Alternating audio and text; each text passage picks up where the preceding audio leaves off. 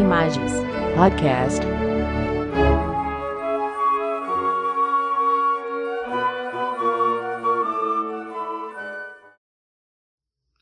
Hoje temos a satisfação de receber o nosso colega Dr. Tiago do Carmo Martins, atualmente juiz federal da Terceira Vara Federal de Itajaí.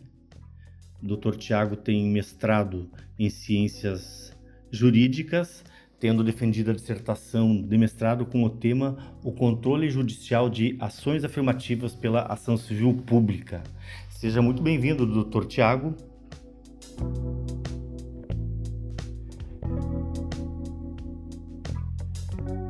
Esse é um tema muito relevante e atual, esse que se refere à ação civil pública no contexto do nosso ordenamento jurídico.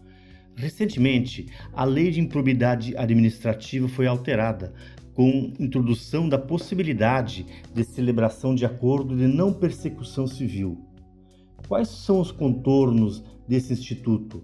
É uma alteração positiva, no seu entender?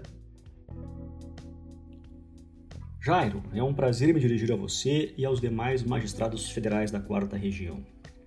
No que tange ao acordo de não persecução civil, parece ser uma mudança positiva, porque harmoniza o regime da lei de improbidade, que antes vedava as soluções consensuais, com o regime da lei anticorrupção, que prevê o acordo de leniência, e também com a lei de colaboração premiada é assim mais um instrumento para obtenção de provas e, com isso, ajuda no combate à corrupção.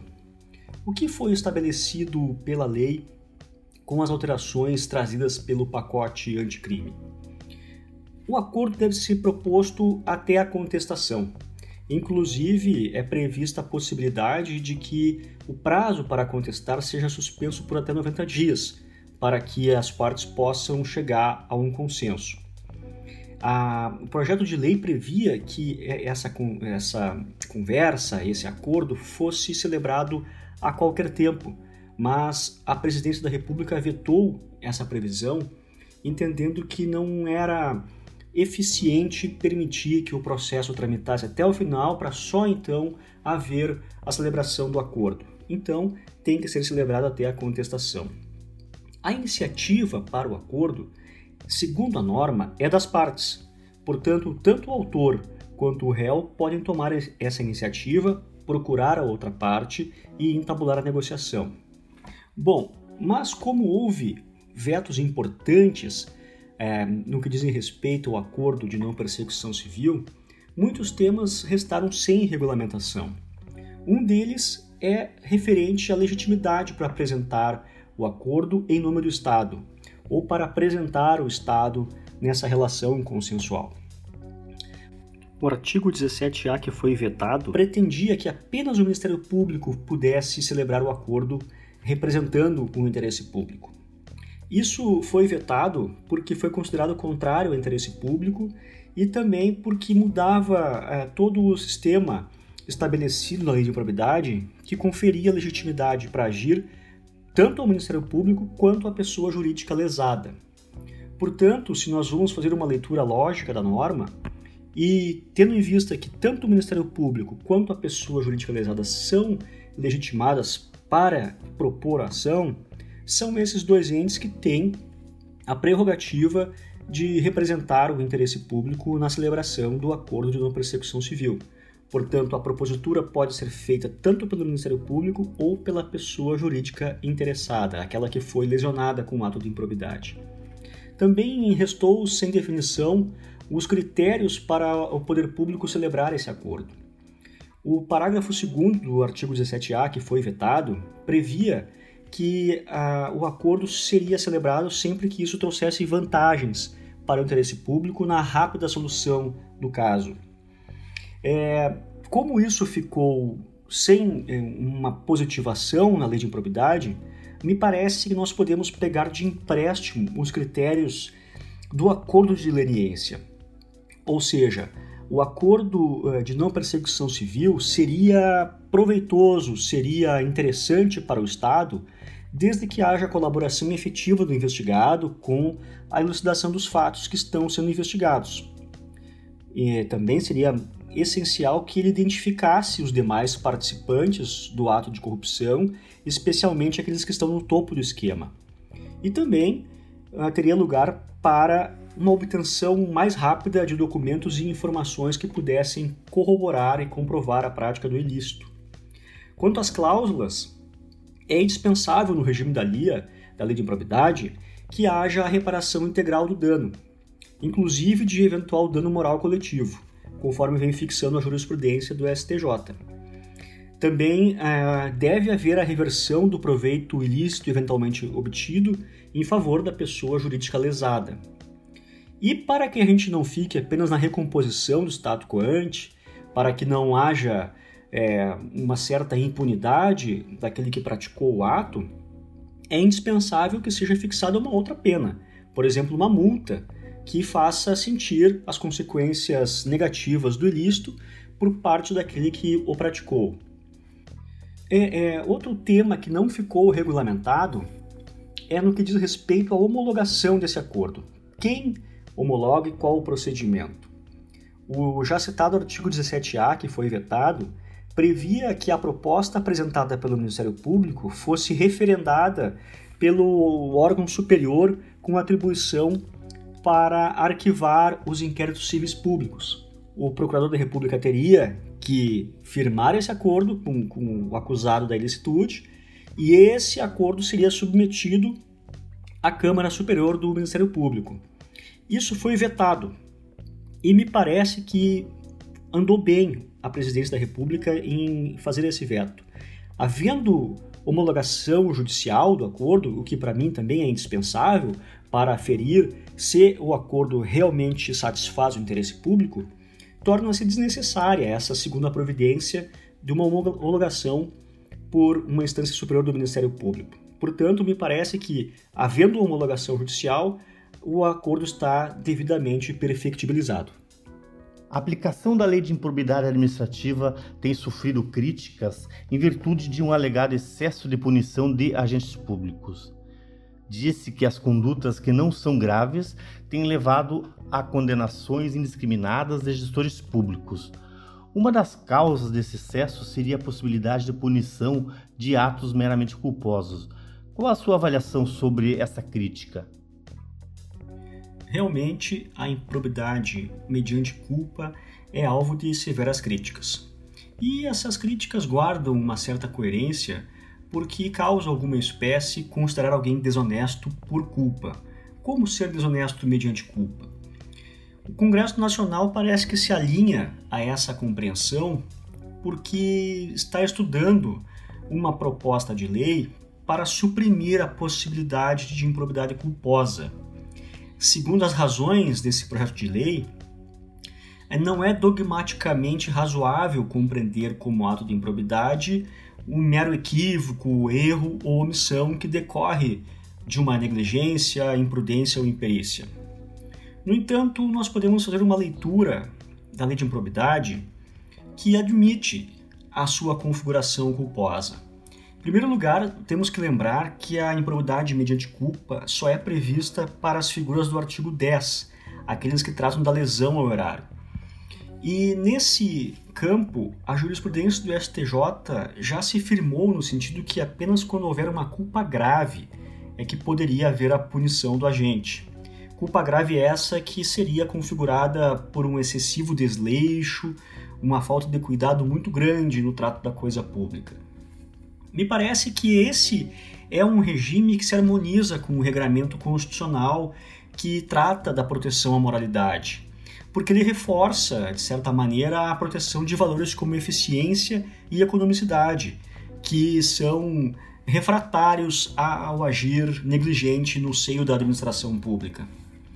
Nós temos ainda que, em reforço a esse posicionamento, lembrar que o ato de corrupção causa malefícios severos para a sociedade. Ele reduz o volume de recursos disponíveis para investimento, reduz a possibilidade de satisfazer direitos individuais e coletivos e causa uma, uma perda de confiança generalizada na sociedade.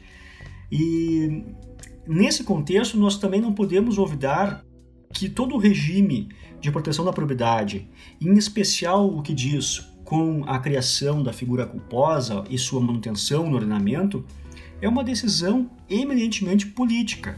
A doutrina é majoritariamente favorável é, no, pela possibilidade de que a Constituição alberga é, meios, alberga esteios para que exista a figura culposa. Portanto, parece que há campo sim para sua manutenção na ordem jurídica. E se nós fizermos um paralelo com o direito penal, nós vamos lembrar que lá existe a figura do peculato culposo, que pune, que visa punir o funcionário público que nada mais faz do que agir descuidadamente no trato da coisa pública. Ora, se o direito penal admite essa punição por culpa daquele que trata mal a coisa pública, e o direito penal é a última rácio, é a, é, é, é a medida mais gravosa que o ordenamento contempla no que tange a repressão de ilícitos, por que, que a lei de improbidade poderia é, ou deveria ser fragilizada nesse ponto? Parece que não há aí uma coerência sistêmica que justifique é, essa supressão da figura culposa.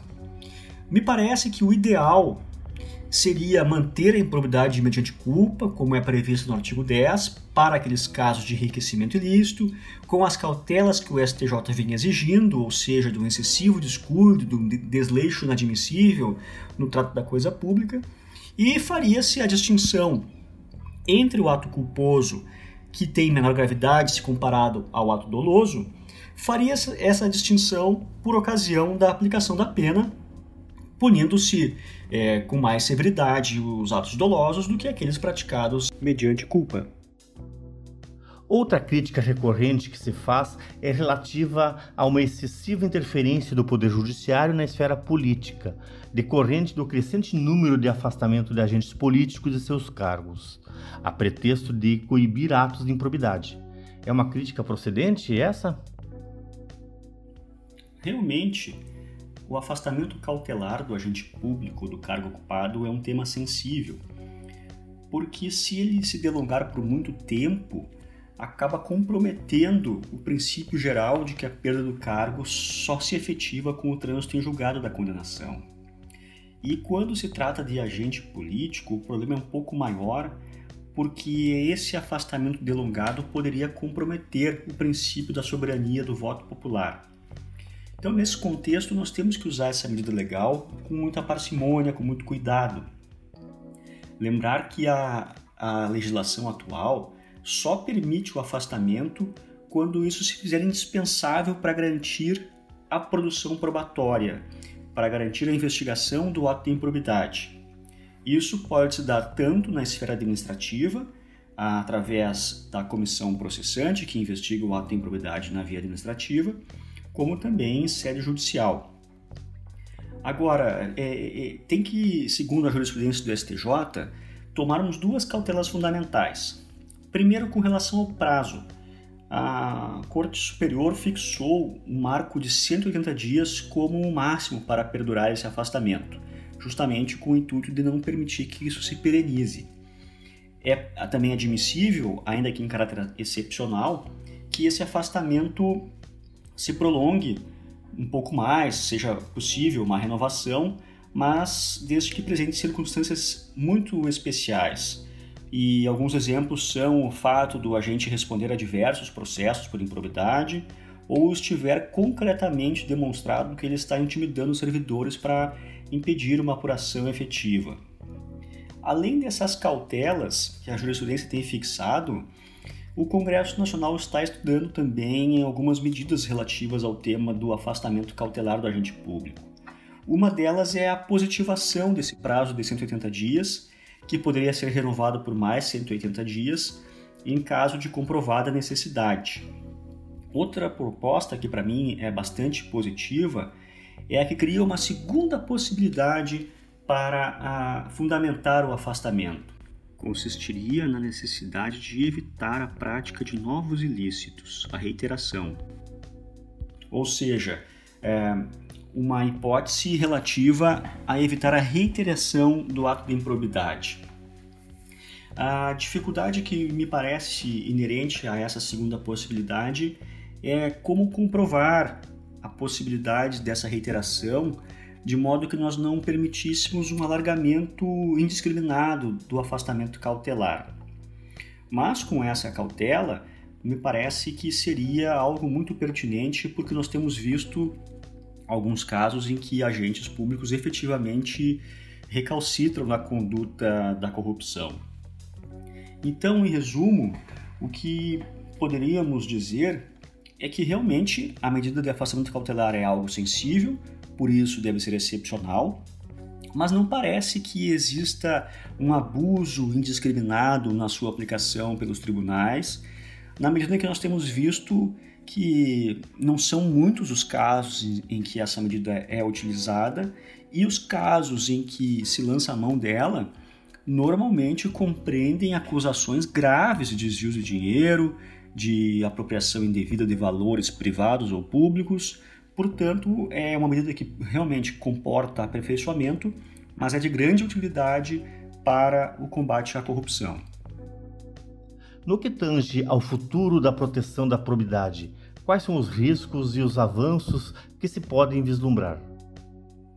O futuro da proteção da probidade administrativa está intimamente ligado com o projeto de lei 10887 de 2018 em tramitação na Câmara dos Deputados. Este projeto se baseia num anteprojeto formulado por uma comissão de juristas presidida pelo ministro Mauro Campbell, do STJ. E ali há questões bastante interessantes. Algumas inspiram uma certa preocupação. Dentre essas, eu cito em primeiro lugar a que altera a legitimidade ativa para promover a ação de improbidade. Segundo esse projeto de lei, apenas o Ministério Público seria legitimado a ser autor da ação de improbidade e haveria exclusão da pessoa jurídica lesada é, desta prerrogativa. Esta pessoa jurídica lesada poderia pleitear o ressarcimento do dano na via judicial, mas não poderia entrar com ação civil pública por improbidade para impor as penas ao autor do ilícito. Esta medida me parece é, indesejável porque a prática tem demonstrado que as ações de improbidade em grande parte decorrem do agir administrativo, das procuradorias jurídicas dos órgãos da administração pública. Em especial quando se trata de medidas cautelares, como o bloqueio de bens do acusado, essas medidas costumam ser efetivadas pelas procuradorias jurídicas desses órgãos em face da maior proximidade, da maior praticidade e da maior interrelação entre o órgão administrativo e a sua procuradoria. Outra proposta que traz um certo retrocesso é a que diz com a mudança do regime de indisponibilidade de bens.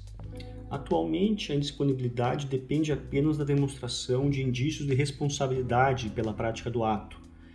Segundo a jurisprudência atual, não, se, não é necessário demonstrar que o acusado venha a promover atos de dilapidação patrimonial em concreto.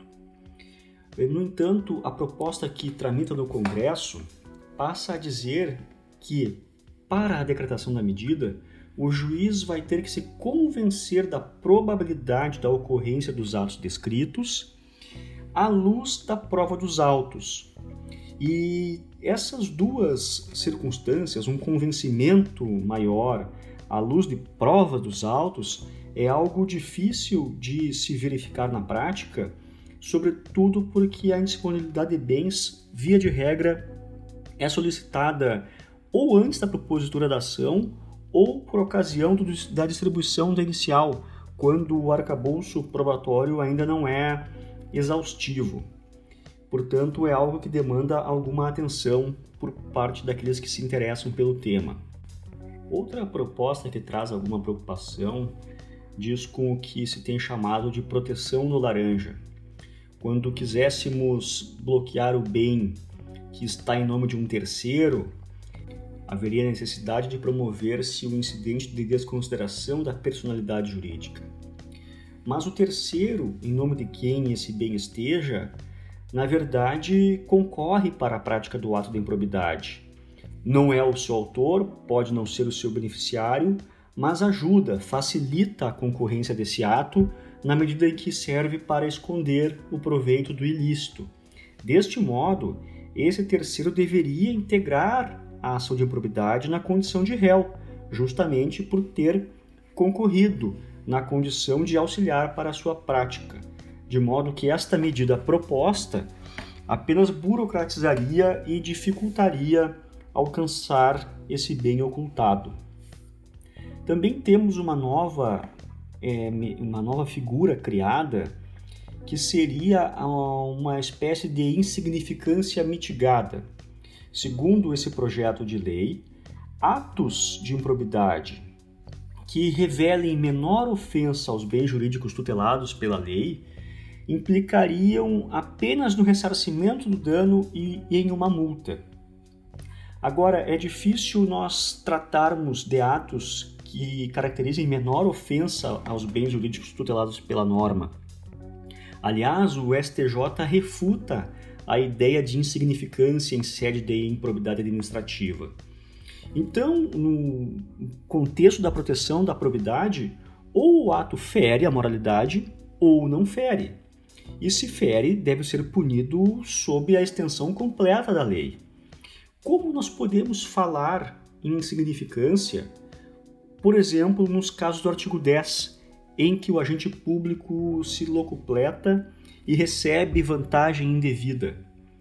Esse ato tem desvalor. Ou ele acontece e deve ser punido, ou não acontece e aí não se insere nas margens da lei de improbidade.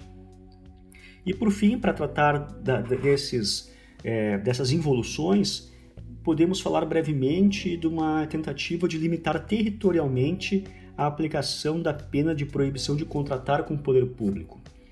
Se uh, a proposta vingar, a empresa condenada por improbidade e que houver sido decretada em face dela a proibição de contratar com o poder público ou receber incentivos fiscais, pode ter essa sanção limitada à esfera daquele ente com a qual ela havia contratado anteriormente.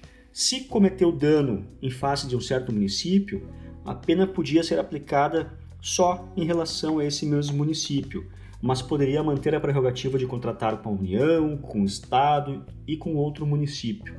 A crítica que se faz é que se consideraria essa pessoa jurídica inidônea para contratar com um certo ente, mas manteria a idoneidade, a honestidade para contratar com os demais, o que parece ser um contrassenso. No que tange aos avanços previstos nesse projeto, podemos citar o fim da defesa preliminar, que é uma medida que hoje burocratiza e atrasa o procedimento, e essa medida seria compensada por um aumento no prazo para contestar. O projeto prevê um prazo de 30 a 60 dias úteis para a contestação. Parece algo salutar, porque elimina uma fase que na mais das vezes não tem grande utilidade e ah, compensa-se o investigado com um prazo maior para se defender em contestação.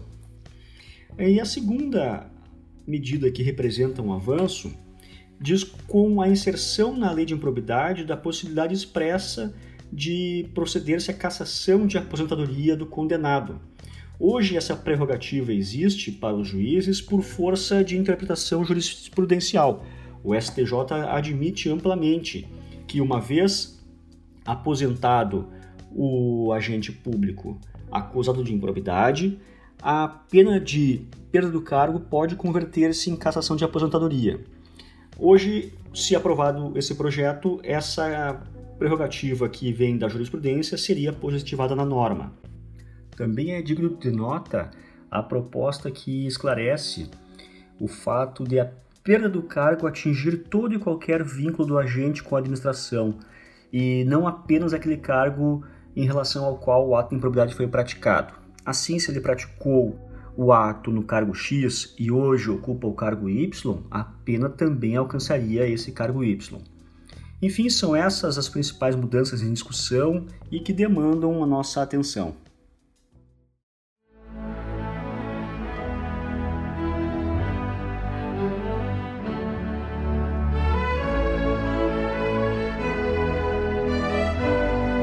Imagens. Podcast